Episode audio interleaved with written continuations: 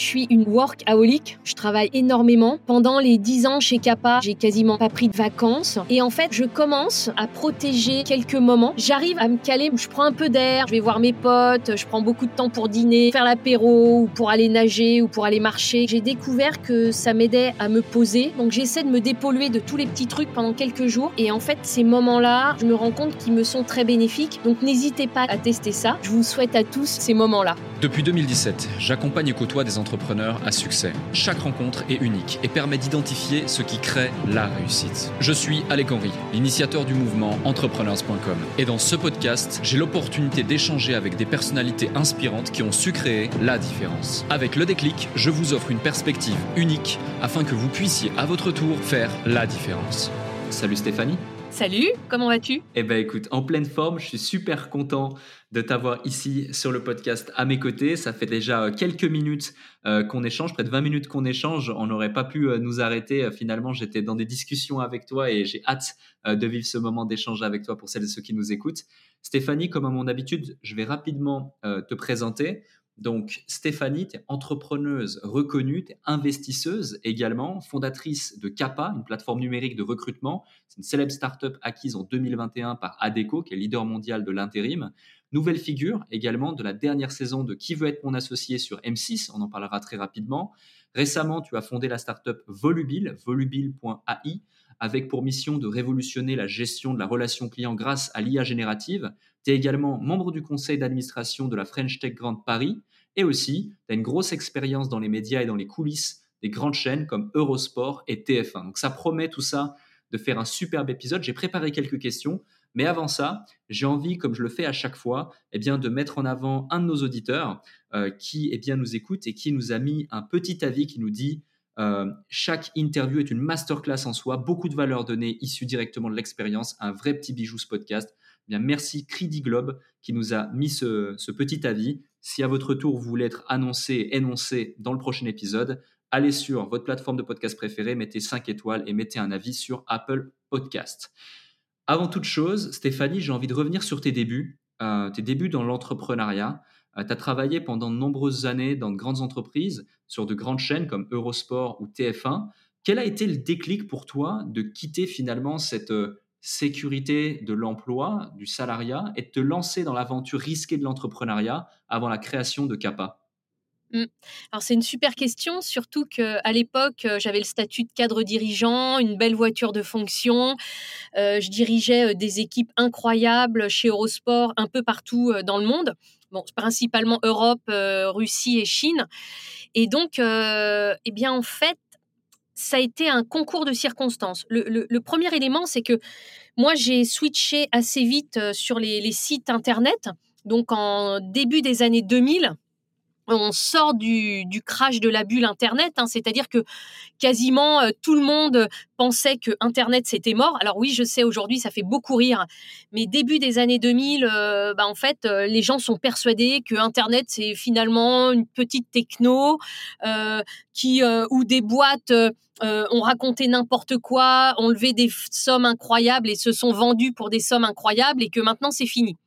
Et moi, je ne crois pas du tout. Je pense que Internet euh, va continuer de révolutionner le monde. Donc, c'est à ce moment-là que je prends la responsabilité euh, de tous les sites Eurosport c'est une expérience incroyable. Par exemple, on est les premiers à mettre de la vidéo euh, sur des téléphones mobiles. Encore une fois, aujourd'hui, ça paraît euh, tout con.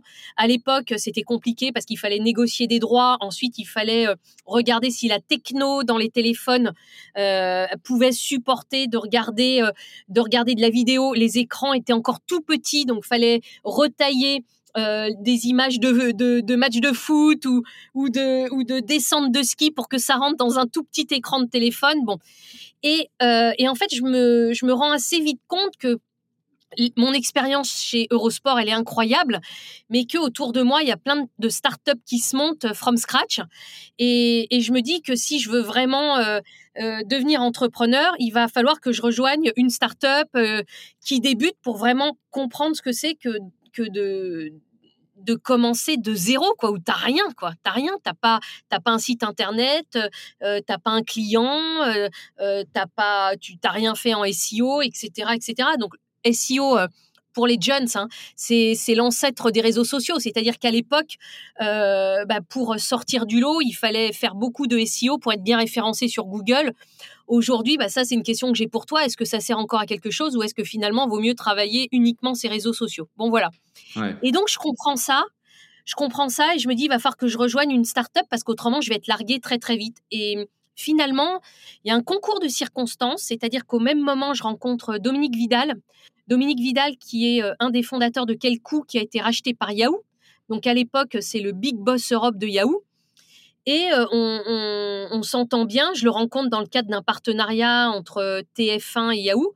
il me dit, mais Stéphanie, vu déjà tout ce que tu as fait, il faut que tu continues dans l'Internet, c'est l'avenir. Bon, donc premier, premier alignement des étoiles. Et puis, deuxième, deuxième alignement des étoiles, eh bien, en fait, je suis contactée par un chasseur de tête qui cherche à recruter pour le compte de fonds d'investissement un directeur général pour une toute petite start-up à Hambourg. Et donc, le fait que j'avais, j'étais déjà restée 15 ans dans le groupe TF1, que Dominique Vidal me dit euh, Steph, t'es prête, rejoins une start-up, vas-y à fond, et que ce chasseur de tête me rencontre et finalement je passe des entretiens et des entretiens et tout se passe de mieux en mieux, eh bien en fait, euh, je quitte euh, TF1 pour aller euh, rejoindre une start-up à Hambourg. Donc Hambourg, c'est dans le nord de l'Allemagne. C'est une ville incroyable parce qu'en fait, c'est une ville très très mixte. Il y a à la fois des, grands industriels, des très grandes fortunes, et en même temps le port d'Hambourg, qui est un des plus grands ports d'Europe.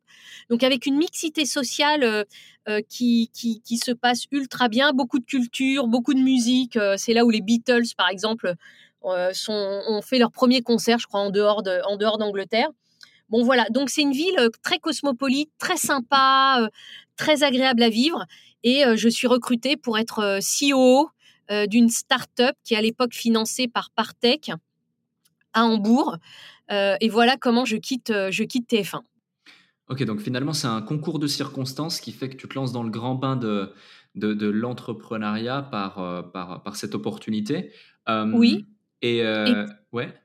Ouais, et plus aussi le fait que depuis toute petite, je m'étais dit que pour changer le monde, c'était mieux d'être patron que salarié. Mais je savais aussi, parce que moi je viens de la cité à Vitry-sur-Seine, mmh. je savais aussi que venant de la cité, bah, il fallait que j'apprenne. C'est pour ça que je suis restée très longtemps dans le groupe Bouygues TF1 parce que en fait tous les deux à trois ans je changeais de job, donc j'ai beaucoup appris euh, dans des dans des compétences très complémentaires comme euh, la finance, le marketing, le commercial, le management. Et, donc, c'est vraiment ce grand groupe qui, m'a formée pour être entrepreneur, mais j'avais quand même cette petite idée au fond de moi euh, depuis, depuis assez petite. Ouais, c'est super intéressant parce que c'est un concept que tu évoques, le fait de, d'apprendre, de se donner le temps, puis ensuite pouvoir se lancer, euh, qui, a, aussi été évoqué par deux personnes que j'ai reçues récemment sur le podcast. Euh, un que tu connais, qui est euh, du coup Jean-Pierre Nadir, et, mm-hmm. et, un autre qui est Jean-Philippe Cobriner. Et ils évoquaient le, même contexte et le même concept. Je, rebondis du coup sur le fait que tu, tu me disais, petite, je rêvais de pouvoir entreprendre, en tout cas j'avais compris que c'était par là que je pouvais avoir un impact. Est-ce que plus jeune, tu aurais pensé pouvoir accomplir tout ce que tu as fait aujourd'hui? Est-ce qu'il y avait déjà des signes qui indiquaient euh, euh ces, compétences finalement? Euh, Parce que on en vient à une fameuse question, est-ce que tout le monde est, est, lié à l'entrepreneuriat? Est-ce que tout le monde peut être entrepreneur? Personnellement, je pense qu'il faut quand même une attitude, des aptitudes spécifiques, mmh. euh, et on, peut, on peut le devenir, mais on peut pas le forcer. Euh, est-ce que, est que déjà plus jeune, il y avait des éléments, des traits qui euh, tendaient à se dire waouh, Stéphanie va devenir une superbe entrepreneuse? Alors j'ai envie de dire non, absolument pas. Tu vois, moi j'ai été élevée par une maman toute seule parce que qui était secrétaire, parce que j'ai perdu mon père jeune. J'avais aucun entrepreneur ou chef d'entreprise dans mon entourage. Euh, j'étais dans la cité, à Vitry-sur-Seine.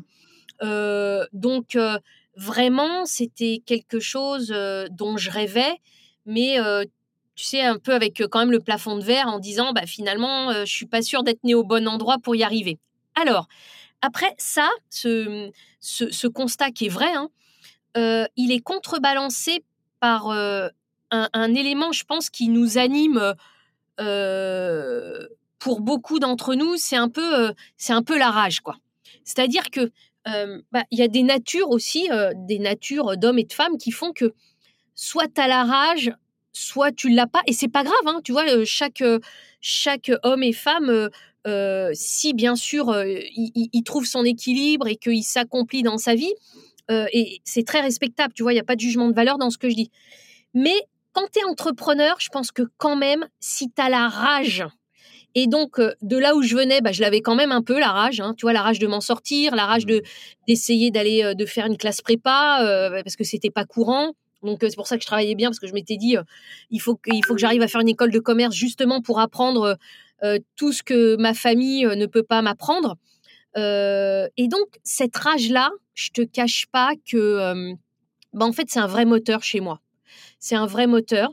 De me dire à chaque fois que j'entreprends quelque chose, j'essaie vraiment de le faire jusqu'au bout. Mais parce que euh, parce que j'ai été élevée comme ça et, mon et mon univers euh, mon univers a été ça euh, toute ma vie. Et, bien sûr en particulier quand, quand j'étais petite et ado tu vois je suis restée dans la cité à Vitry jusqu'à jusqu'à mes, mes 18 ans. Donc donc cette rage là en fait bah, ça te permet de tenir parce que moi je pars du principe que être entrepreneur, que tu sois un entrepreneur de start-up ou alors même euh, que tu as envie de monter ton resto ou que, euh, euh, tu crées un site, je sais pas, pour justement pour vendre, pour vendre de l'aide pour du personal branding, c'est un peu à la mode en ce moment. Bah, finalement, tu vas avoir des moments cool, mais principalement, ça va pas être facile. Il faut être capable de prendre des décisions, 2000 euh, décisions à la journée. Euh, il faut être capable de se remettre euh, en question. Il faut être capable de pas baisser les bras quand ça va pas ou quand ça va pas comme tu veux. être capable de pivoter si le business que tu as choisi au début, bah, c'est pas du tout celui qui correspond au marché dans lequel tu es, parce que bah, quelquefois, t'as pas toujours aussi bien compris ton marché et, ça c'est classique, c'est normal. Bon voilà. Donc en fait, non, je me quand je regarde tout ce que j'ai fait, bah, je suis quand même fière. je, pense que, je pense que tu peux l'être, euh, effectivement. Et justement, on va en parler euh, rapidement euh, d'une de tes belles réussites, c'est Kappa. Mhm. Tu fondes Kappa en 2021 pour le céder complètement finalement 2011. En 2011, en 2011 ouais. Ah ok, effectivement. Donc 2011 pour, le, céder, en 2021. En 2021 et, et totalement en 2022, c'est ça? Oui, voilà, je suis. Alors, euh, on, oui, effectivement, on, alors, on, a vendu complètement la société euh, au leader mondial ADECO en 2021 et j'en suis partie euh, en mi-2022. Oui, exact. Et la question, c'est quelles ont été les grandes étapes du parcours depuis sa création jusqu'à son intégration dans le French Tech 120 et finalement son acquisition par Adeco. Salut à vous tous qui êtes de plus en plus nombreux à écouter le déclic. Je tenais à prendre quelques instants pour vous en remercier personnellement. Grâce à votre soutien et votre écoute, nous connaissons une croissance fulgurante parmi les podcasts business en francophonie. Si aujourd'hui vous voulez améliorer votre karma, je vous invite à laisser un avis et 5 étoiles maintenant sur la plateforme de podcast sur laquelle vous écoutez cet épisode. Cela ne prend que quelques instants et ça aide énormément pour continuer de vous offrir des interviews de plus en plus inspirants avec des invités inédits. Je lis tous vos avis et ils représentent beaucoup pour moi. Maintenant, retour à l'épisode. Alors, bah, première grande étape, c'est euh, décider d'être entrepreneur et pas de reprendre un job de salarié. Parce que chez Kype, la start-up dont je t'ai parlé avant à Hambourg, qui est devenue le numéro un mondial et que, euh, qui a été acheté par le, euh, qui est devenu le, numéro un européen, pardon, et qui a été acheté par le leader américain Yelp. Euh, bah, si tu veux, j'étais salarié. J'étais pas la fondatrice, j'étais salarié euh, directeur général. Donc, je rentre en France, là, je quitte Hambourg, je rentre en France et je postule à des jobs. Hein, et je suis sélectionnée à nouveau pour être directeur général, soit dans des startups, soit dans des filiales de grands groupes les postes sont top. Et en fait, euh, là, c'est Philippe Colombel, qui est le managing partner de Partech, que je rencontre un jour et qui me dit, euh, me dit, mais Steph, t'es prête, euh, maintenant lance-toi, on a besoin de femmes entrepreneurs. Puis je sais pas, tu sais, il y a des mots dans la vie quelquefois, et eh bien, ils te, ils rentrent plus vite dans le cerveau et je me dis, bon, allez, go. j'ai une chance dans ma vie, dans 10, 15 ans, ce sera trop tard, ok, je me lance. Et puis, euh, au même moment, je, me suis réinscrite à Pôle emploi à Vitry-sur-Seine euh, parce qu'il faut que je retrouve de la, sécu, de la sécurité sociale et tout, puisqu'avant, je suis, euh, je suis expat à, Hambourg. Et là, en fait, c'est là où l'idée s'impose, parce que je voulais faire aussi quelque chose qui serve quand même à changer le monde. Et je me rends compte au Pôle emploi que il y a les chefs d'entreprise qui disent qu'ils n'arrivent pas à recruter et euh, les, chômeurs qui disent qu'ils n'arrivent pas à trouver un job. Et je me dis, mais bon, il y a quand même pas mal de trucs, mais finalement, il y a beaucoup de trucs, mais ça doit pas si bien marcher que ça. Il y a Pôle emploi, il y a l'APEC, il y a Monster, etc. Et je me dis, mais si tous ces gens-là, ils disent ça, c'est que ça doit pas si bien marcher que ça. Et donc, euh, l'idée de CAPA me vient euh, au Pôle emploi Vitry-sur-Seine en me disant, je vais euh, créer une plateforme principalement pour les personnes non cadres, dans lequel ils vont pouvoir s'inscrire gratuitement et on va développer des algorithmes, des algorithmes de matching, donc c'est les, les, débuts de l'intelligence artificielle, si tu veux, pour mieux leur proposer les offres d'emploi qui leur correspondent. On commence à lancer ça, donc ça, première étape, grande étape, et je vais, t'inquiète pas, je vais pas t'en donner beaucoup, mais première étape, grande étape, c'est le fait de se dire, bah, ok, je lance ma boîte. Et ça, petit conseil peut-être pour ceux qui nous écoutent, n'hésitez pas quand même à en parler autour de vous, euh, et en particulier si vous avez une famille. Il faut que la famille soit alignée parce que euh, peut-être que vous n'allez pas avoir le même salaire ou que vous n'allez pas pouvoir vous payer pendant un an, donc il faut avoir un peu d'économie de côté, etc., euh, etc. Donc vraiment, c'est une décision en général moi que je recommande à prendre à plusieurs. Et puis, euh, bah, si, si t'es pas marié, t'as pas d'enfant, bah, en parler avec ses parents, ses potes, pour vraiment avoir leur ressenti et, voir ce qui, ce qui nous disent en retour pour euh, bien les écouter et voir si finalement on est bien prêt. Euh, voilà. Et donc, on lance CAPA. Donc, au début, on a un job board pour les non-cadres. Et en fait, deuxième grosse étape, c'est que le marché des job boards, c'est un tout petit marché. En France, c'est un marché qui fait une centaine de millions. Et donc, je me dis, punaise, Steph, même si tu fais 10 millions, euh, tu auras, pris 10% d'un marché.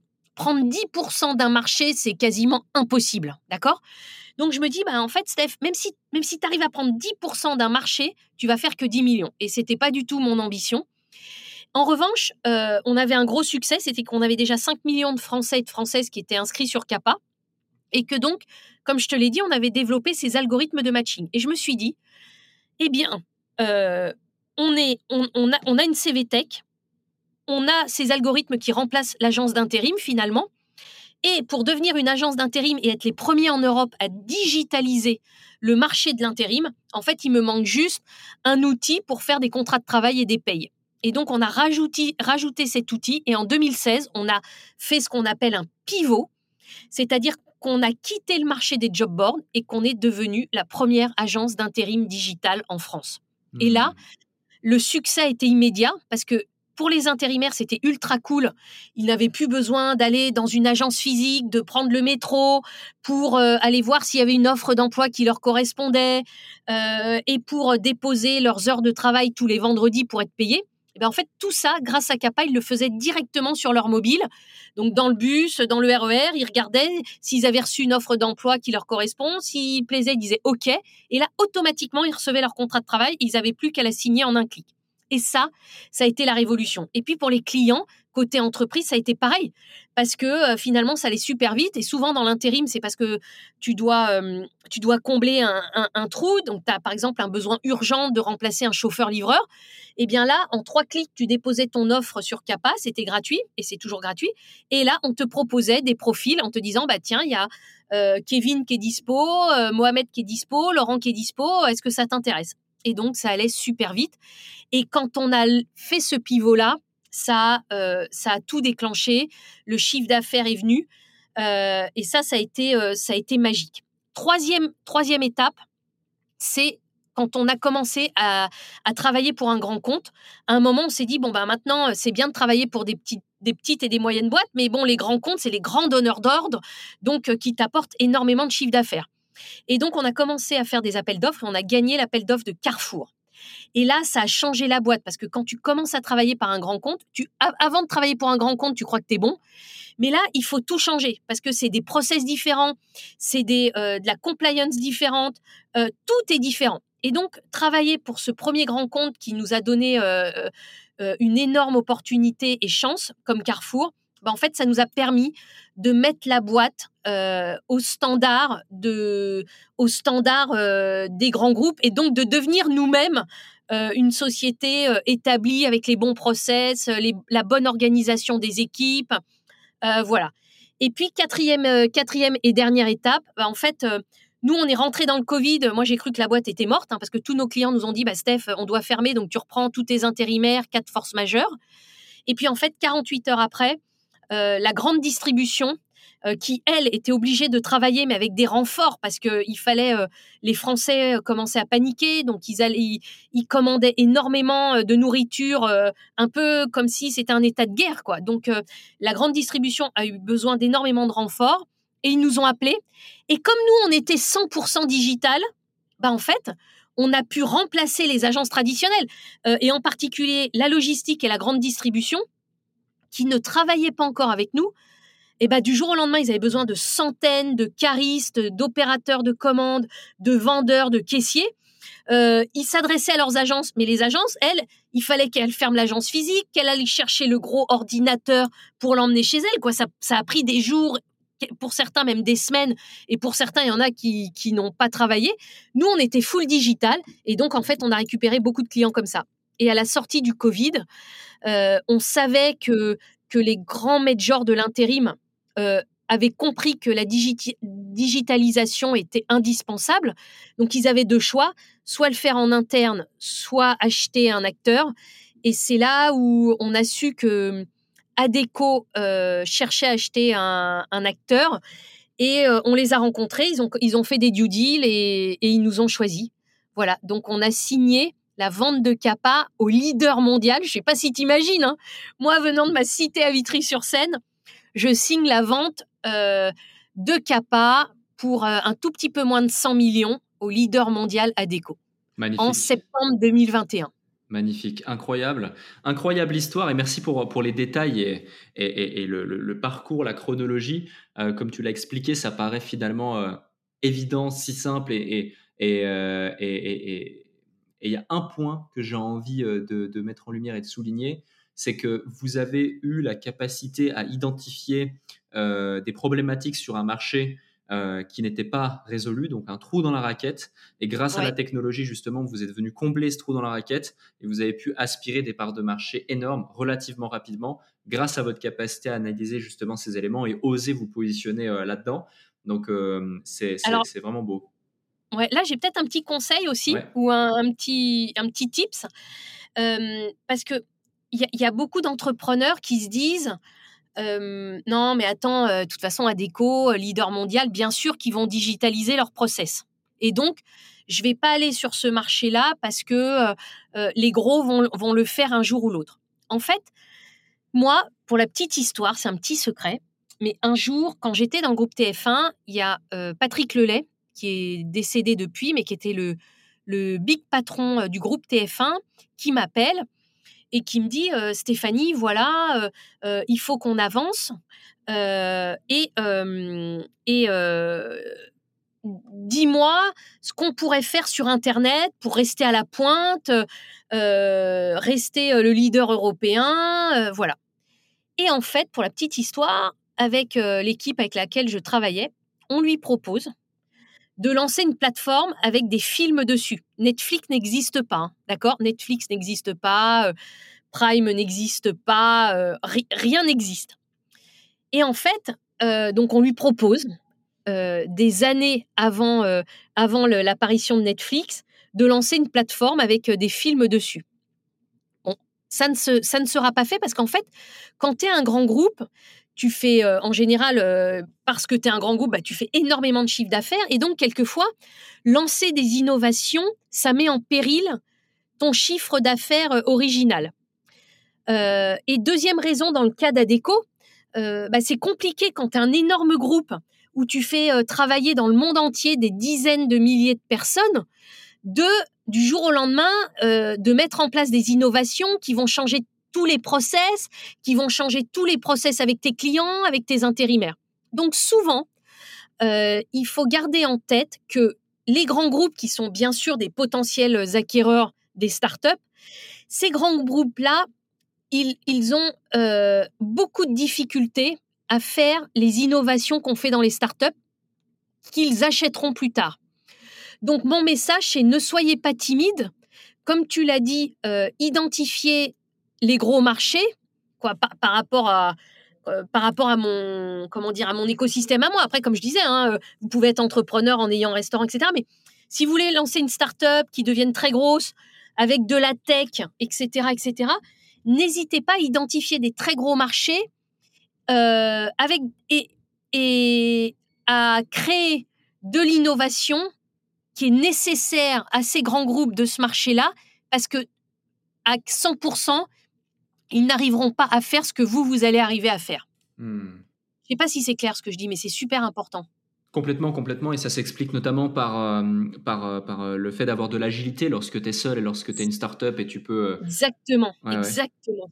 et puis tu vas tester des choses et toi, c'est pas grave, parce que de toute façon, tu as trois clients, hein, tu fais pas, tu fais pas 20 ou 30 milliards, par exemple, de volume d'affaires. Tu as trois clients, donc si le quatrième, tu testes quelque chose, tu te plantes, bon, c'est grave pour toi, ça va, ça va t'énerver. Mais peut-être que, que ce que tu vas tester là, ça va te, te permettre de faire d'autres choses. Donc, comme tu dis, de l'agilité, et puis finalement, euh, tu peur de rien puisque tu rien. T'as pas peur de perdre des milliards, t'as pas peur de perdre des clients. donc après, tu, peux vraiment créer l'innovation dont le grand groupe va avoir besoin. Et puis, deuxième élément, ce point d'agilité, je suis d'accord avec toi, il est super important. C'est que tu vas aller beaucoup plus vite dans tes devs parce que tu as des petites équipes. Donc, par exemple, des trucs basiques de chez basique, hein. mais tu n'as pas des réunions qui vont durer des heures et des heures pour mettre en place un projet, décider quel BU du grand groupe va être le chef de projet, gérer les susceptibilités, gérer la politique, obtenir un budget, quoi, tu vois, tout ça dans des grands groupes, et c'est normal, hein, et c'est aussi pour ça qu'ils sont gros, mais euh, ça, ça, quelquefois, ça enlève de l'agilité. Donc euh, nous, si on est très agile, bah faut y aller, euh, faut y aller, faut y aller à fond, quoi. Mmh, ouais, complètement. Complètement, je te, je te, rejoins même sur la partie des, des, des, consultants, des BU, etc. Je te, je te rejoins à 100%. pour revenir justement à ces grandes étapes, tu mentionnais la partie Covid. Mmh et, et, à ce moment-là, c'est quand même une période assez complexe pour beaucoup d'entreprises. mais finalement, vous, dans votre cas, vous avez réussi à avoir une évolution comme relativement conséquente pendant cette période, pendant que d'autres entreprises, justement, avaient de la difficulté, coulaient et, et autres. Bah, vous, ça ne cessait d'augmenter. Comment est-ce que vous expliquez ça et comment est-ce que vous avez réussi à faire en sorte de créer, va dire, une opportunité liée à ça, mais à pivoter pour pouvoir aller chercher une opportunité Alors, euh, je l'expliquerai de façon euh, assez simple. Première chose, donc comme je te l'ai dit, nous on était full digital. Des choses assez basiques, mais chez Kappa, tout le monde avait un ordinateur portable, un téléphone portable. Donc en fait, avant le Covid, qui travaillent de chez eux, euh, de New York ou du siège, en fait c'était pareil. Donc quand en une heure le vendredi avant le blackout, il a fallu que chacun rentre chez soi, bah en fait, ils étaient déjà équipés. deuxièmement, on savait déjà travailler tous à distance et de façon euh, complètement euh, digitale et fluide. Donc, pour nous, entre guillemets, sur les process, euh, toute l'organisation de l'entreprise, Covid ou pas Covid, elle est restée la même. Et deuxième point, en fait, contrairement aux autres sociétés dans notre secteur, nous, on a mis personne au chômage, au chômage partiel. On a dit, euh, bah, tant pis, on va, on va pas, euh, on va pas plomber l'État parce qu'il y a certainement des entreprises qui en ont plus besoin que nous. Donc nous, on va tous rester sur le pont euh, et on va, on va se débrouiller. Mais il va falloir qu'on continue de bosser pendant le Covid et on va aller chercher les clients là où ils sont. Par exemple, on, on, travaille, on travaillait très très peu à l'époque avec la santé. Et donc, on a appelé euh, les cliniques privées, les hôpitaux, pour leur dire euh, euh, certainement que vous avez besoin de renfort, est-ce qu'on peut vous aider? Et en fait, on a commencé aussi, en plus des secteurs pour lesquels on travaillait déjà, et où là, on a appelé des prospects. Donc, par exemple, on était chez Carrefour. et, là, Franprix nous a fait confiance et donc après on a appelé les, les autres acteurs de la grande distribution. On a aussi appelé des nouveaux secteurs dans lesquels on bossait très peu, comme la santé. Donc on a été très très opportuniste euh, et puis surtout, on a été euh, beaucoup plus agile euh, que tous nos, que tous nos concurrents. Hmm. Voilà. Et puis après, il y a eu un autre élément, je le dis quand même, ça va pas faire plaisir. mais euh, on n'a pas arnaqué l'État, c'est-à-dire qu'on a mis personne en chômage partiel et on bossait, alors que dans certains de nos concurrents start-up, hein, pas grands groupes, parce que bien sûr là tu peux pas, euh, mais dans certaines start-up, ils ont mis les gens en chômage partiel pour euh, faire des économies, comme ça ils les payaient plus, mais ils, leur, ils leur demandaient de bosser. Et puis en fait, au bout d'un moment, les mecs, bah, ils en ont eu marre. Ils ont dit attends, c'est pas toi qui nous paye, donc on va pas bosser quoi. Donc en fait, tout ça a fait que nous, on est resté avec notre colonne vertébrale droite et qu'en fait les clients ont apprécié aussi et on a bossé 7 jours sur 7 euh, vraiment euh, pour, euh, pour accompagner nos clients et nos nouveaux clients. Et puis après, il y a un truc qui a été important, c'est au niveau des équipes, parce que tu vois, il y a des équipes, elles bossaient 7 jours sur 7 pour trouver les intérimaires, les placer, les replacer, caler les plannings, parce qu'il y avait plein de changements de planning, parce qu'il y avait des magasins où ils n'avaient pas de besoin, puis tout d'un coup, il y avait une épidémie de Covid, donc fallait remplacer quasiment euh, tous les collaborateurs du magasin, euh, mais dans l'heure, quoi. Euh, il y a un truc qui a été important pour la culture d'entreprise, c'est le fait de dire, bah, en fait, on soutient la grande distribution, on soutient les, hôpitaux et les cliniques, et, tu vois, c'est un facteur fort de motivation et de fierté pour les équipes. Donc ça, ça, a été important aussi de dire, bah, en fait, nous à notre niveau, on participe à l'effort collectif de la France et on va tout faire pour soutenir les entreprises et, les Français et le pays. Et, ça, les, les, ouais, les collaborateurs ont été fiers, quoi. Hmm. ce qui vient renforcer finalement aussi euh, la culture, la motivation des équipes malgré des temps compliqués et difficiles? super intéressant. Tu parlais tout à l'heure aussi d'un virage vers les grands groupes. Il y, y, a une anecdote que tu, que tu partages, que tu nous as partagée, c'est une demande de plus de 1000 intérimaires euh, par une grande enseigne justement. Euh, comment est-ce qu'on fait pour gérer une telle demande aussi rapidement et en aussi peu de temps finalement Si tu avais un délai sauf de moins de 24 heures, ça peut être intéressant de revenir sur cette anecdote. Ça revient un peu euh, à la même chose quand je, te, disais que les collaborateurs de CAPA, les équipes de CAPA étaient équipés d'ordinateurs portables, de téléphones portables, donc ils étaient à la pointe, entre guillemets, de la technologie. Nous, notre cœur de métier, c'était d'avoir développé une plateforme full automatique. Donc en fait, concrètement, ça veut dire quoi? Ça veut dire que, histoire vraie, hein, le dimanche, euh, je suis chez ma mère et mon téléphone portable sonne. Et comme moi, euh, j'ai beaucoup d'intérimaires qui travaillent le week-end, bah en fait, j'ai toujours mon téléphone avec moi parce qu'il y a des clients qui peuvent m'appeler le soir à minuit pour me dire Steph, euh, j'ai un problème demain, je t'avais commandé 50 intérimaires mais pour déménager un entrepôt, mais en fait, c'est pas possible parce que l'autre entrepôt est fermé. Bon, véridique ça aussi. Bon, donc j'ai toujours mon téléphone. Et là, mon téléphone sonne, il est à peu près 15 heures. Et c'est euh, Jonathan de Franprix qui m'appelle en me disant Stéphanie, on s'est jamais, on n'a jamais travaillé ensemble, on a échangé lors de différents euh, euh, colloques ou salons RH. Et voilà, je travaille, j'ai l'habitude de travailler avec 7-8 agences d'intérim, sauf que il y en a plein qui répondent pas, donc on est un dimanche. Et j'ai pensé à toi, j'ai besoin de 1000 intérimaires pour demain matin pour commencer dans les, les francs prix dans toute la France. Est-ce que tu peux m'aider? Et là, je lui dis bah bien sûr, je lui dis envoie-moi un fichier Excel avec la liste des magasins et les shifts horaires parce qu'il y avait un shift du matin et un shift du soir. Et dis-moi par magasin de combien de personnes tu as besoin. Donc par exemple, il m'a dit Franprix Madeleine 6h 6h 14h trois, trois personnes et 14h, 21h, euh, 5 personnes. Et donc, ce fichier Excel, en fait, je l'ai rentré dans ma machine, dans ma plateforme Kappa. Et là, en fait, ça, ça c'est la magie de, ce que, de tous les développements technologiques que j'avais fait pour proposer cette plateforme d'intérim full digital. Euh, automatiquement, des annonces d'emploi se sont créées pour chaque magasin. Donc, par exemple, il y avait euh, nous recherchons une dizaine de collaborateurs pour le franc prix à Madeleine pour demain matin. Voilà. Là-dessus, mes algorithmes de matching ont matché automatiquement. Donc, moi, pour le moment, j'ai juste rentré mon fichier Excel dans la machine pour dire où j'avais besoin de quoi. La machine, elle crée les offres. Les offres, les algorithmes de matching identifient les personnes qui sont à côté du magasin parce qu'il fallait aller vite à côté du magasin euh, et à qui on a poussé un push notif en leur disant alerte, alerte, Franprix et, et a besoin de renfort, est-ce que tu es dispo pour prendre une mission d'intérim demain matin? Là, tout de suite, on avait les accords et donc on avait juste à cliquer en disant bon bah ok Kevin, euh, ok pour toi demain matin, mais tout ça juste sur, sur notre plateforme. Ok, ok, ok. Euh, les intérimaires recevaient de façon automatique leur contrat de travail, ils signaient en un clic leur contrat de travail et là ils recevaient un petit email qui leur disait n'oublie pas Kevin, donc on t'attend bien demain matin à telle adresse précise à 6 heures du matin pour euh, être en renfort dans tel magasin Franprix à Madeleine. Voilà. Hmm.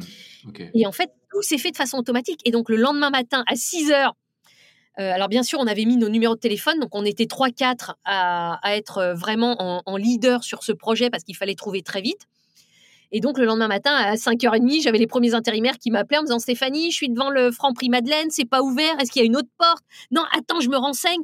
Donc j'avais le, téléphone du directeur du magasin, j'appelais le directeur du magasin, ah oui, oui, j'arrive dans 5 minutes, attendez, il bouge pas, il reste devant, etc. etc. Et euh, alors les deux trois premiers jours c'était euh, c'était euh, c'était sport hein, parce que bah, parce que voilà il y avait des centaines d'appels qui arrivaient de partout en disant est-ce que je suis renouvelé demain? Parce que le directeur de magasin il m'a dit qu'il il me il, voulait absolument que je revienne demain matin mais tu m'as pas encore envoyé mon contrat etc etc puis en fait au bout de trois jours tout était fluide et on avait placé 1000 intérimaires partout en France dans tous les francs prix. Waouh Ok. justement, ça, ça a été aussi possible. C'est super excitant, tu vois. C'est super excitant. Bah oui, parce que c'est incroyable, c'est une anecdote de, fou. Et puis, euh, euh, ça permet aussi de démontrer la puissance du système qui a été établi durant toutes ces années et qui vient répondre à un besoin qui, je pense, même si les autres euh, agences auraient été réactives, ça aurait été très difficile de pouvoir mobiliser autant de gens aussi rapidement, les briefer, analyser, les accepter, les placer et les déployer en l'espace de euh, moins de 24 heures. Euh, donc c'est assez, assez, dingue. Euh, tout ça, c'est possible aussi grâce à... Ouais. Ouais, on est le dimanche 15h et les, les premières centaines d'intérimaires commencent le lendemain à 6h du matin. Donc ça fait moins de 24 heures. Hein. Ouais, ouais, c'est incroyable, c'est vraiment incroyable. Et, justement, comme je disais, tout ça, c'est possible grâce à une énorme base de données de profil euh, contredis-moi si je me trompe, mais c'est près de 4,5 millions de profils chez Kappa. Exactement. Euh, Exactement.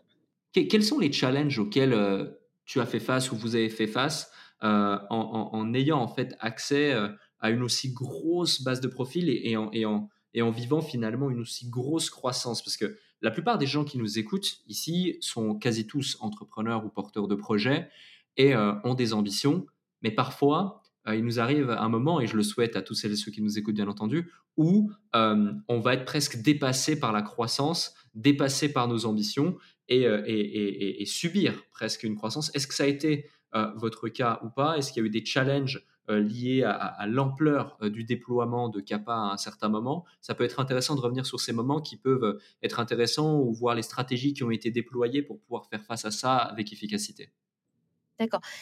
Alors, le, point le plus concret sur, ce, sur cet événement pendant le Covid, ça a été de motiver suffisamment les équipes euh, parce que au début, euh, moi j'ai des collaborateurs qui bossaient 18 euh, heures par jour.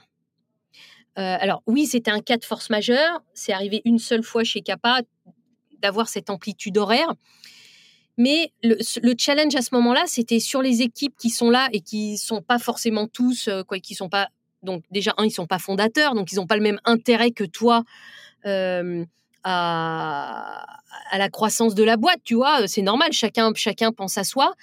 Euh, et donc, il a fallu vraiment euh, avoir les bons mots, leur transmettre la bonne énergie pour que tout, se passe, tout ça, ça se passe de façon très smooth.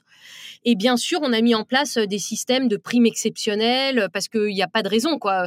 Quand les collaborateurs font un travail exceptionnel, il faut qu'il y ait une récompense exceptionnelle. Ça, c'était sur un cas très précis. Après, sur une croissance, euh, quand tu passes d'une boîte qui fait zéro à une boîte qui fait euh, euh, plusieurs dizaines de millions de chiffres d'affaires par mois, les, les points, les, les... Alors, un truc qui a marché chez Kappa, c'est qu'on n'a jamais fait de la tech pour la tech, mais on a toujours été en avance sur la tech pour prévoir le coup d'après. Tu sais, quelquefois, il y a des CTO, euh, ça les fait, euh, ça les fait triper euh, de faire. Il y a une nouvelle technologie qui sort. Alors, tu vas passer du, je dis une bêtise parce que c'est pas, moi, je suis, moi, je suis plutôt commercial, commercial et finance que, que dev. Hein. Je sais pas si je vais citer le bon truc, donc ça va en faire rire certains. Mais par exemple, tu as le Python, tu as le JavaScript 5.1 et tu veux passer au JavaScript 5.2. Mais en fait, ça change rien pour ta boîte. Nous, tout ça, on n'a jamais fait. En fait, on n'a jamais fait de la tech pour la tech, on a toujours fait de la tech et de l'innovation pour le business. Donc toujours de prévoir euh, la croissance avant par la tech et donc de d'avoir une vision de ce qui allait se passer pour la préparer en automatisant plein de choses et donc le jour J où tu as où tu as un premier boost ou un deuxième ou un troisième, bah, tu es prêt parce que ta tech, elle est prête à prendre, euh, à prendre ce boost-là et donc pas à t'infliger, euh, pas à t'infliger de la pain en plus. Quoi. Hmm. Ça, c'est le, le, premier, le premier challenge. Et le deuxième challenge, après, c'est ton équipe. Parce que bah, quand tu fais, euh, tu peux avoir des très bons profils pour, pour passer ta boîte de 0 à 1 million ou à 2 millions, mais ce ne sera pas les mêmes pour passer ta boîte de 50 millions à 100 millions parce que c'est pas les mêmes process, c'est pas forcément les mêmes profils, les mêmes compétences, et donc aussi prévoir prévoir la croissance en, en embauchant, en recrutant des profils complémentaires dont tu n'avais pas forcément besoin au début. Et en parallèle que tu recrutes ces profils-là, bah en fait, il faut quelquefois changer ou, ou oui, comment dire, adapter ta culture, adapter ton organisation. Parce que quand, quand, quand tu es de 0 à 1 million, bah, tu n'as pas besoin d'un COMEX. Hein, euh, tu n'as pas 50 directeurs, c'est toi le directeur, et puis tout le monde bosse, et puis il n'y a pas de hiérarchie. Quand tu fais 100 millions, bah, euh, il faut mettre en place un COMEX, peut-être. Il faut, il faut mettre en place des hiérarchies, il faut mettre en place des rituels dont tu n'avais pas besoin avant, parce qu'avant, tu étais 5, donc on est tous potes, donc on prend tous le café le matin, puis ça y est, roule ma poule, c'est parti quand tu as 50, 60, 100, 200 personnes dans ta boîte, faut mettre en place des rituels, des rituels, de la communication, etc., etc. Donc moi, je dirais, moi, ce qui a marché chez Kappa, c'est vraiment ces deux choses-là, c'est la tech au service du business et pas autre chose. Et euh, les hommes qui, qui sont là euh, bah, pour, euh, pour t'aider à développer ton entreprise. Mmh, oui, complètement.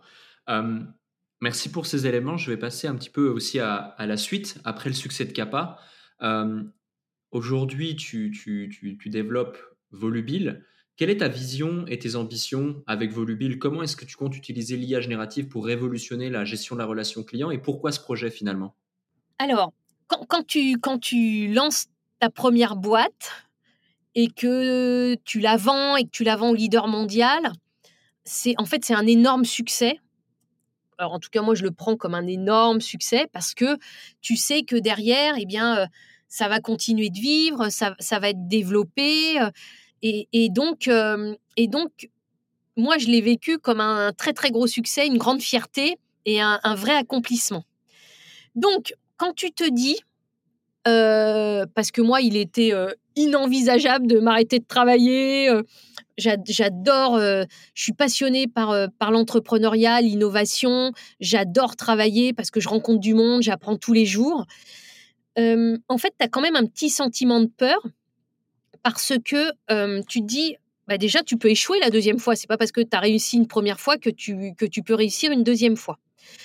Ça, c'est le premier point. Le deuxième point, c'est que tu veux absolument pas revivre toutes les galères que tu as vécues avant. Je m'explique pendant que j'étais chez Kappa, Kappa, si tu veux, c'est il y a pas de c'est pas c'est as une vraie technologie incroyable mais c'est pas considéré comme une boîte SaaS.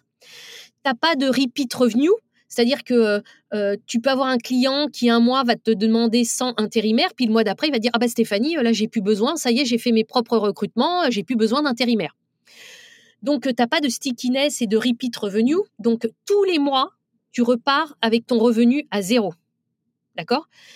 Et moi, pendant ce temps-là, je voyais euh, tous mes petits copains là, euh, qui, qui, levaient euh, des centaines de millions d'euros avec des business SaaS en revenus où tu n'as pas d'humain à gérer. Parce que moi, quand j'avais plusieurs milliers d'intérimaires à gérer, c'était mes collaborateurs. Hein. Quand tu es agence d'intérim, c'est toi l'employeur. Donc, tu gères, tu, gères, tu gères tout pour eux comme s'ils étaient, comme s'ils travaillaient à ton siège. euh, tu es responsable, es responsable d'eux, etc. Euh, et puis, dernier problème, il y a un problème de cash dans l'intérim, c'est que tu payes tes intérimaires avant que d'être payé par tes clients. Donc, euh, il faut gérer un BFR qui est très compliqué à gérer. Donc, en gros, l'intérim, c'est le business le plus difficile au monde. Vraiment. Tu as tout, tu aucun, euh, comment dire, as aucun point positif d'une start-up SaaS normale. Et donc, je m'étais dit, un, Steph, tu as beaucoup appris, mais deux, il va falloir que tu trouves un business beaucoup moins compliqué où tes compétences et ce que tu as appris pourront, euh, bah, pourront faire grossir la boîte beaucoup plus vite que la première fois. Donc en fait, euh, pour résumer, je me suis... Pour résumer, un, il y a très peu d'entrepreneurs qui vendent leur boîte, qui relancent une deuxième boîte. Mmh. Et c'est la phrase de Dominique Vidal qui dit Je suis, comment il dit ça? Il dit Je suis très impressionné par les entrepreneurs et je suis encore plus impressionnée par les repeat entrepreneurs parce que la première fois, tu ne sais pas. La deuxième fois, tu sais. Hmm. Tu sais à quel point c'est dur, à quel point tu perds le sommeil, à quel point tu stresses parce que quelquefois tu as des problèmes de cash. Euh, et ça d'ailleurs, euh, autre euh, conseil, c'est que Philippe Colombel de chez Partech qui m'avait dit, m'avait dit une, une start-up est beaucoup plus en danger en croissance qu'en décroissance. Parce que avec les problèmes de cash, les problèmes d'organisation, etc., etc. Et on l'a vu euh, ces derniers temps euh, quand le marché s'est retourné. Donc, euh, tout ça pour te dire que moi, je, moi, c'était pas une question d'arrêter. Je voulais relancer ma deuxième boîte pour deux raisons. Un, parce que je me suis dit, j'ai acquis tellement d'expérience que j'ai envie de mettre toute cette expérience au service d'un nouveau projet. Et deuxième point, et ça, malheureusement ou heureusement, je ne l'ai pas choisi, mais c'est la révolution de l'intelligence artificielle qui est arrivée. Et vivre cette révolution en créant euh, une nouvelle start-up, c'est juste un truc de malade. Donc euh, c'est pour ça que je voulais pas passer, euh, je voulais pas passer à côté de ça. voilà. Et la difficulté, c'est de trouver une idée. Et donc nous, comment on a fait? Eh bien en fait, on est reparti des difficultés qu'on avait chez Kappa. Et une des très grosses difficultés qu'on avait chez Kappa, c'était qu'en fait, euh, l'IA euh, générative n'existait pas. Et donc, euh, bah, on avait, comme tout le monde, un service de support client et un service pour répondre aux intérimaires avec, avec des collaborateurs humains qui passaient leur journée au téléphone, à répondre aux, aux, demandes des clients, aux demandes des intérimaires, etc. Et puis, il y avait des moments dans le mois où il y avait des goulots d'étranglement quand on voit la paye à plusieurs milliers d'intérimaires, bah, ils t'appellent quasiment au même moment pour te poser une question parce qu'ils ne voient pas que si leur euh, passe Navigo a bien été remboursé, etc. Ce qui est normal. Et donc, en fait, ça, c'était un, problème qui était récurrent chez Kappa et la seule solution qu'on avait trouvée, c'était de mettre un peu d'automatisation, mais surtout mettre plus de collaborateurs, mais sur des tâches à très faible valeur ajoutée. Et quand l'IA est arrivée euh, début euh, janvier 2023, euh, bah, on s'est dit en fait voilà la solution et on va s'appuyer sur cette nouvelle technologie pour résoudre euh, des, problèmes de, relations clients. Et donc aujourd'hui, on a créé Volubile, volubile.ai. Volubile.ai, on a été capable de créer une technologie qui parle et qui réfléchit comme un être humain. Et donc, il s'agit d'un agent conversationnel vocal qui, euh, qui répond et passe des coups de téléphone euh, à la place d'être humain sur des tâches, euh, sur des tâches basiques et répétitives. Voilà. Et là, le secret, c'est qu'on est, là, on est en test chez des clients et qu'on va commencer à commercialiser mi-2024. D'accord, ok. C'est hyper intéressant. Limite, comme tu l'expliques, j'ai envie moi aussi de devenir client. Bah, euh, bien sûr que tu vas devenir client. Dès qu'on, dès qu'on a fini tous nos tests, là, on est en, test chez des petits, des moyens, des gros clients. Euh, ça se passe plutôt très, très bien. C'est bluffant. Hein. C'est vraiment bluffant. Et, le point positif euh, que je tiens à préciser, c'est que on, aide aussi les entreprises à garder leurs collaborateurs parce que sur des métiers où tu as des tâches répétitives, pas toujours faciles, bah en fait, les collaborateurs, au bout d'un moment, soit ils partent, soit ils ont envie d'évoluer. Nous, ces tâches, toutes ces tâches-là euh, d'appel téléphonique, c'est la machine, euh, c'est notre technologie qui, va les prendre en charge. Donc, avec une vraie, une vraie voix d'humain. En l'occurrence, en ce moment, pour les tests, c'est ma voix. Donc, tu as l'impression que c'est moi qui te parle. Donc, peut-être que le prochain podcast, euh, dans six mois, eh bien, tu le feras avec ma voix. incroyable, incroyable. Mais c'est vrai que tu le dis, c'est bluffant. Moi, à chaque fois que euh, on itère de l'IA et qu'on intègre de l'IA dans certains autres process en interne ou qu'on crée quelque chose ou qu'on utilise euh, Eleven Labs ou Agen ou n'importe quoi ou juste ChatGPT euh, pour, pour mettre quelque chose en termes d'IA dans le process, c'est juste, juste fou. Et c'est juste fou aussi à la vitesse à laquelle euh, cela évolue. et justement, ça, ça, introduit ma prochaine question, c'est que lancer une startup dans le domaine de l'IA, ça présente d'énormes challenges, surtout en termes de développement tech et d'adoption du marché. toi, tu disais tout à l'heure, tu n'es pas forcément sur la partie tech.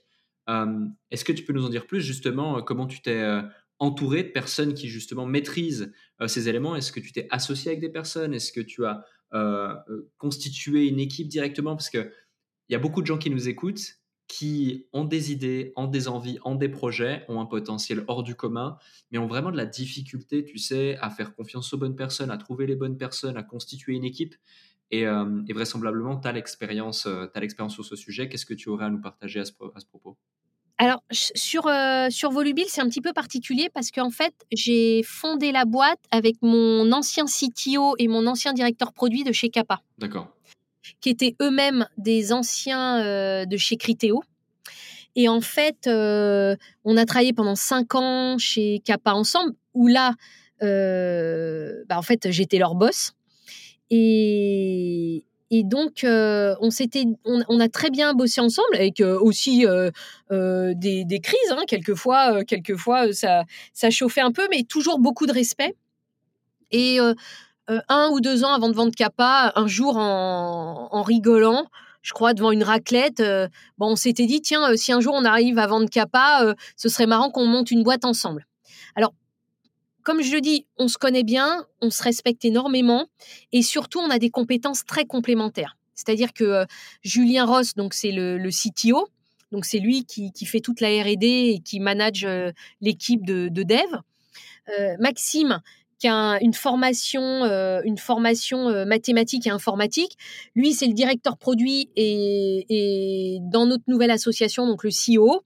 Mais Maxime, Maxime et Julien, ils ont deux très grands talents euh, en plus de, leur talent euh, mathématique et informatique, c'est que euh, ils, aiment le business, donc donc on, bosse aussi sur la proposition du produit, le, business model, etc., etc. Et moi, je vais je vais m'occuper. moi, j'ai donc pardon, je ne sais plus si tu dis Maxime est CEO et directeur produit. Hmm. Et moi, je suis CEO et en charge de toute la partie commerciale et de toutes les relations externes. Donc, euh, par exemple, avec des VC, si on fait une levée de fonds, euh, avec, euh, avec la, sur la com, voilà. Donc là, c'est un peu particulier. Mais c'est une situation ultra favorable parce qu'en fait, comme on a déjà bossé 5-6 ans ensemble, bah là, si tu veux, on a lancé la boîte, c'est comme si on retournait chez Kappa, quoi. On a mmh. lancé une nouvelle boîte, mais on a repris les process qui marchaient bien, la com qui marchait bien, les rituels qui marchaient bien, voilà. Donc ça, c'est le point positif. Euh, mais si je reprends l'exemple de Kappa, alors là, je vais te dire, Kappa, euh, euh, on à l'origine, on était quatre fondateurs, ça s'est fait à la One Again, c'est-à-dire que j'avais le pote d'un pote qui était plutôt dev, je lui ai parlé, il m'a dit ça m'intéresse. Ensuite, j'ai été hébergé à l'époque pour la startup précédente chez Kype, j'ai rencontré un stagiaire, je trouvais qu'il il avait la tête vachement bien faite, je lui ai dit Florian Florian, tu, veux venir? Il m'a dit non, Steph, je vais monter ma boîte. Je lui ai dit, mais attends, Flo, t'es stagiaire, avant de monter ta boîte, viens apprendre avec, euh, avec moi 2-3 ans. Bon, en fait, il est resté 5 ans. Et puis, euh, Olivier, Olivier Zir, que j'ai rencontré dans une soirée. Donc, tu vois, là, c'était mais complètement le truc improbable. et alors, sur cette structure-là, bah, finalement, on a mis quand même un peu de temps à se coordonner, voilà. Et puis, on. Florian est parti donc au bout de 4-5 ans pour monter sa, propre boîte. Et un autre, un, des quatre cofondateurs euh, est parti aussi, pas forcément en bon terme. Euh, on s'est un peu fâché. Donc, euh, mais tu vois, ça veut rien dire. Là, quand même, si vous avez la chance de connaître des gens qui ont les compétences que vous recherchez, n'hésitez pas, n'hésitez pas à, vous associer. Moi, il y a un truc qui est sûr, c'est que j'ai jamais envisagé d'être entrepreneur toute seule. Je trouve que c'est tellement dur que le fait de pouvoir se confronter par exemple, quand on, quand on décide d'une roadmap, pouvoir confronter nos avis en étant très complémentaires, etc., ça permet de faire beaucoup moins d'erreurs, d'aller beaucoup plus vite. Nous, nous notre, notre association, elle est là pour que la boîte réussisse. Mmh. alors, on n'est pas potes, tu vois, on n'est pas potes, on, se respecte, on s'entend bien, on, on, passe des bons moments ensemble. Après, il faut aussi faire attention à l'amitié. quand tu as un super pote, ça a des avantages, des inconvénients. Après, ça dépend tellement des caractères de chacun. voilà. Mais au final, ce que je recommande quand même, c'est soit si on y va seul, de trouver les collaborateurs qui ont des compétences très complémentaires et de très haut niveau, soit si on cherche des associés, bah, la même chose, de trouver des compétences complémentaires.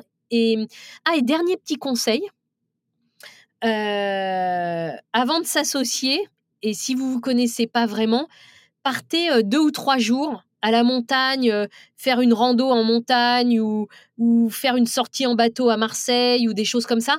Des choses qui sortent un peu de l'ordinaire pour voir dans des situations d'un peu de fatigue, quand on fait une rando de 12 heures, voir s'il y en a un qui râle tout de suite et qui vous saoule, des choses comme ça. Mais faites des moments un peu hors du temps pour voir si, si, si les premiers moments partagés euh, vous conviennent à tous. Hmm.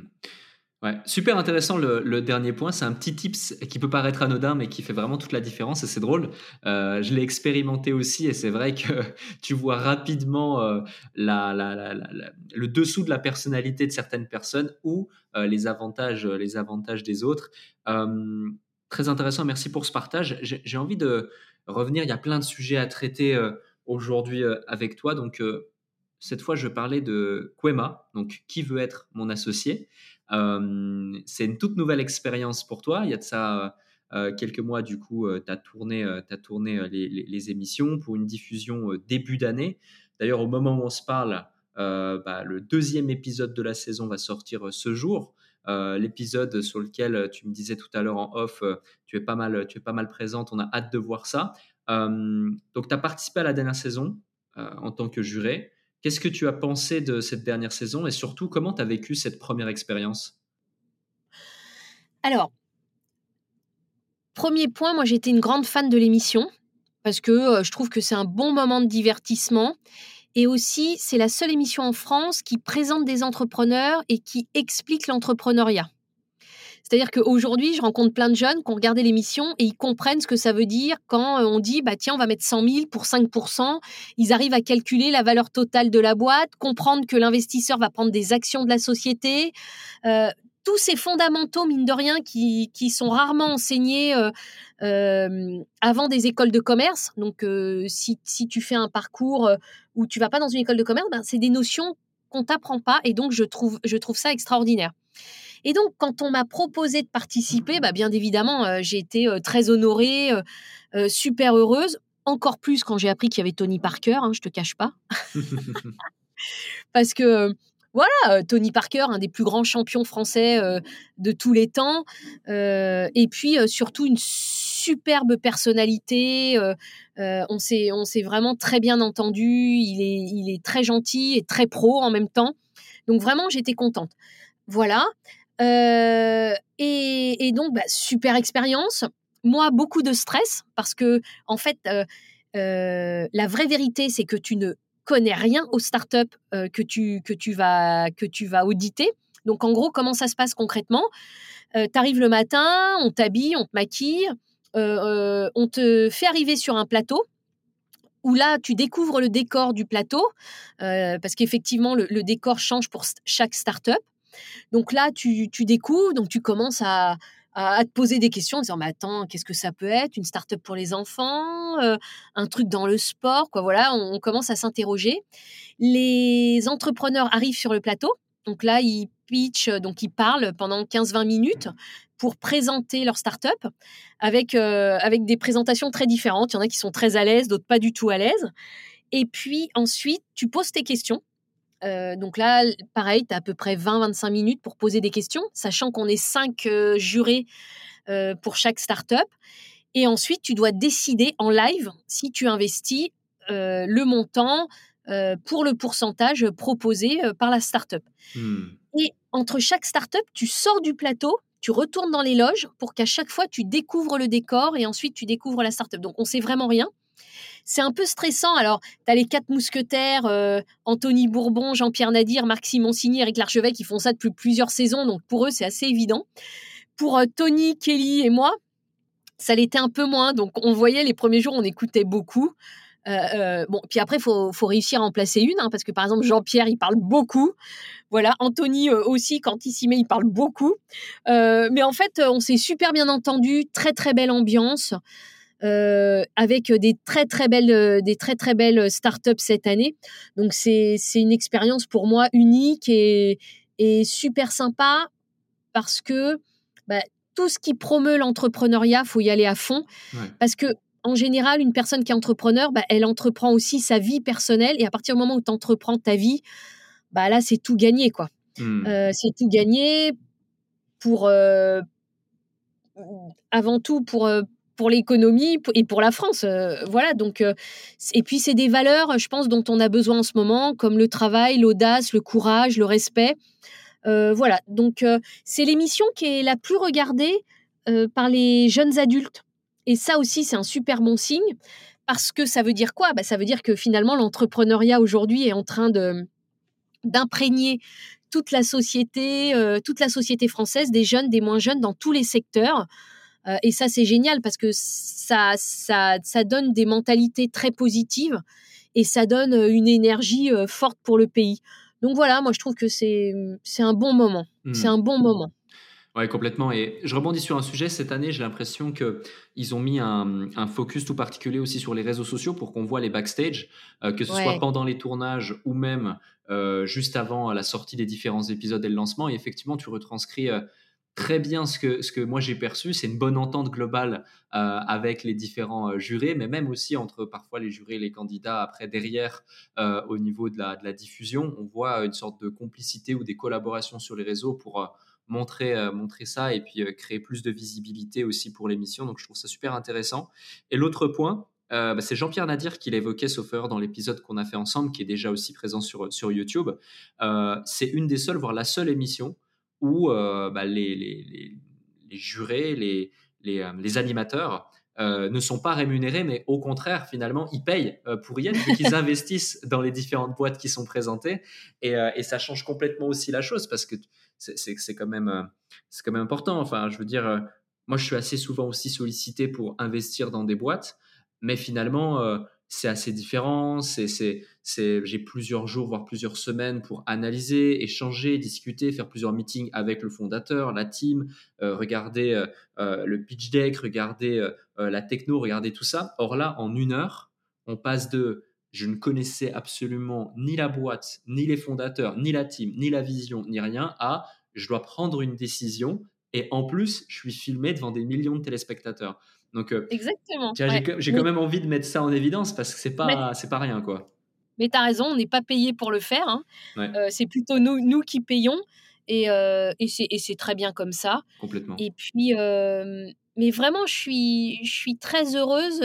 Donc, la première, le premier épisode de la, de la saison 4, là, qui, qui passe en ce moment, donc janvier-février 2024, c'est a, a, fait le meilleur démarrage de toutes les saisons. Waouh, génial. Et donc, ouais, et donc, tu vois, encore une fois, nouvelle, nouvelle, nouvel élément pour montrer que, que ça y est, les Français et les Françaises, ils ont compris que l'entrepreneuriat c'est important, mmh. que c'est possible en France, que tu peux.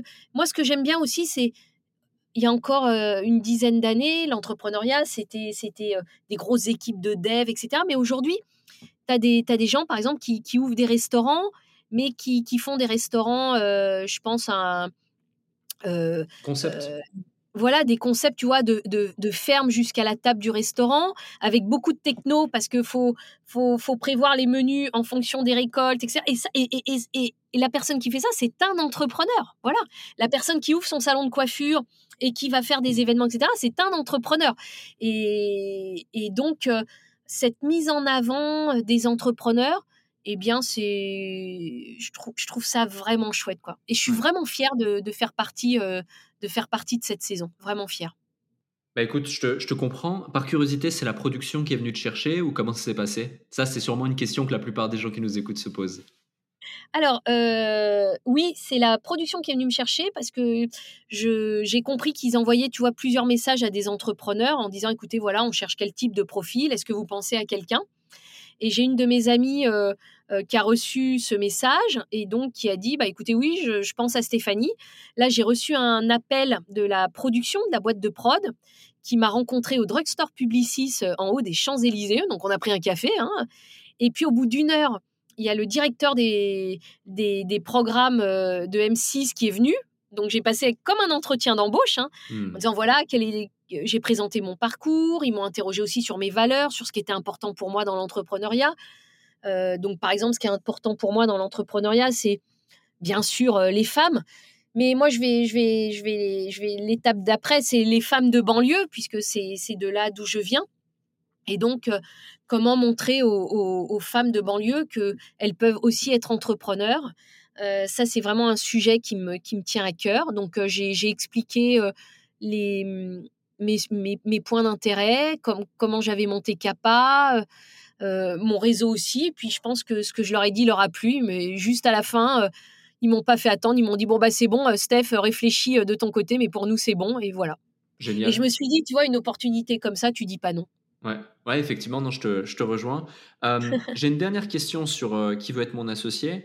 Comme on dit souvent, soit on gagne, soit on apprend.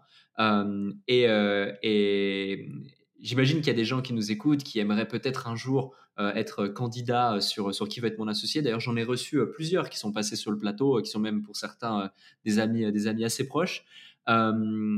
Comment on fait lorsqu'on est candidat sur qui veut être mon associé pour se démarquer et convaincre les investisseurs? Et est-ce qu'il y a des erreurs courantes que peut-être tu as pu observer que les entrepreneurs pourraient éviter si un jour ils ont l'opportunité de passer euh, devant ces cinq jurés? Bah, Ce qu'on a envie de voir, ce qu'on a envie de voir, c'est des gens impliqués avec une bonne idée sur un gros marché. Hmm. Donc impliqué, ça veut dire vraiment où tu sens que bah, ils mettent leur tripes, hein, parce que toi tu mets ton argent et tu vas mettre aussi tes tripes et ton temps. Euh, voilà, une bonne idée, c'est-à-dire euh, quelquefois il y a des choses euh, très très très évidentes et tu te dis mais l'idée est juste tellement évidente que bien évidemment et d'ailleurs il y a deux trois cas cette saison mais dans les premières émissions, je je peux pas tout dévoiler, mais euh, où vraiment euh, on s'est battu fort. Euh, et après, c'est quand, quand, quand, il y a plusieurs jurys qui, qui, qui veulent investir, bah, c'est l'entrepreneur, le start-upper qui choisit avec qui il veut partir. Hmm.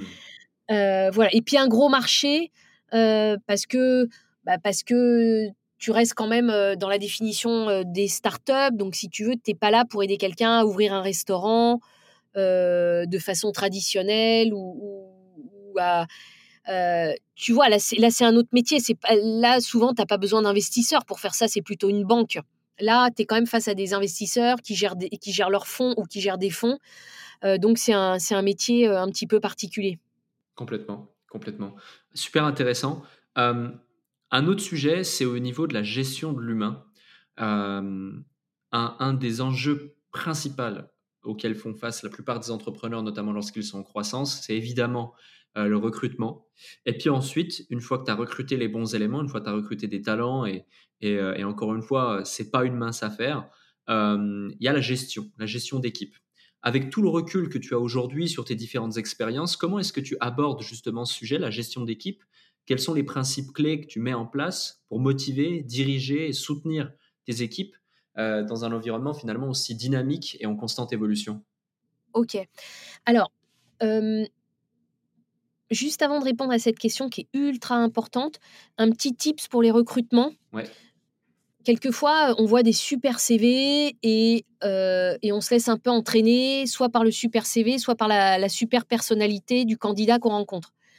Et moi, en fait, euh, je me suis améliorée sur les recrutements le jour où je suis partie de ma job desk et de mes attendus à moi pour la boîte. Hmm. Et quelquefois, j'ai eu des vrais coups de cœur, mais en fait, euh, ça correspondait pas exactement à ce dont l'entreprise avait besoin.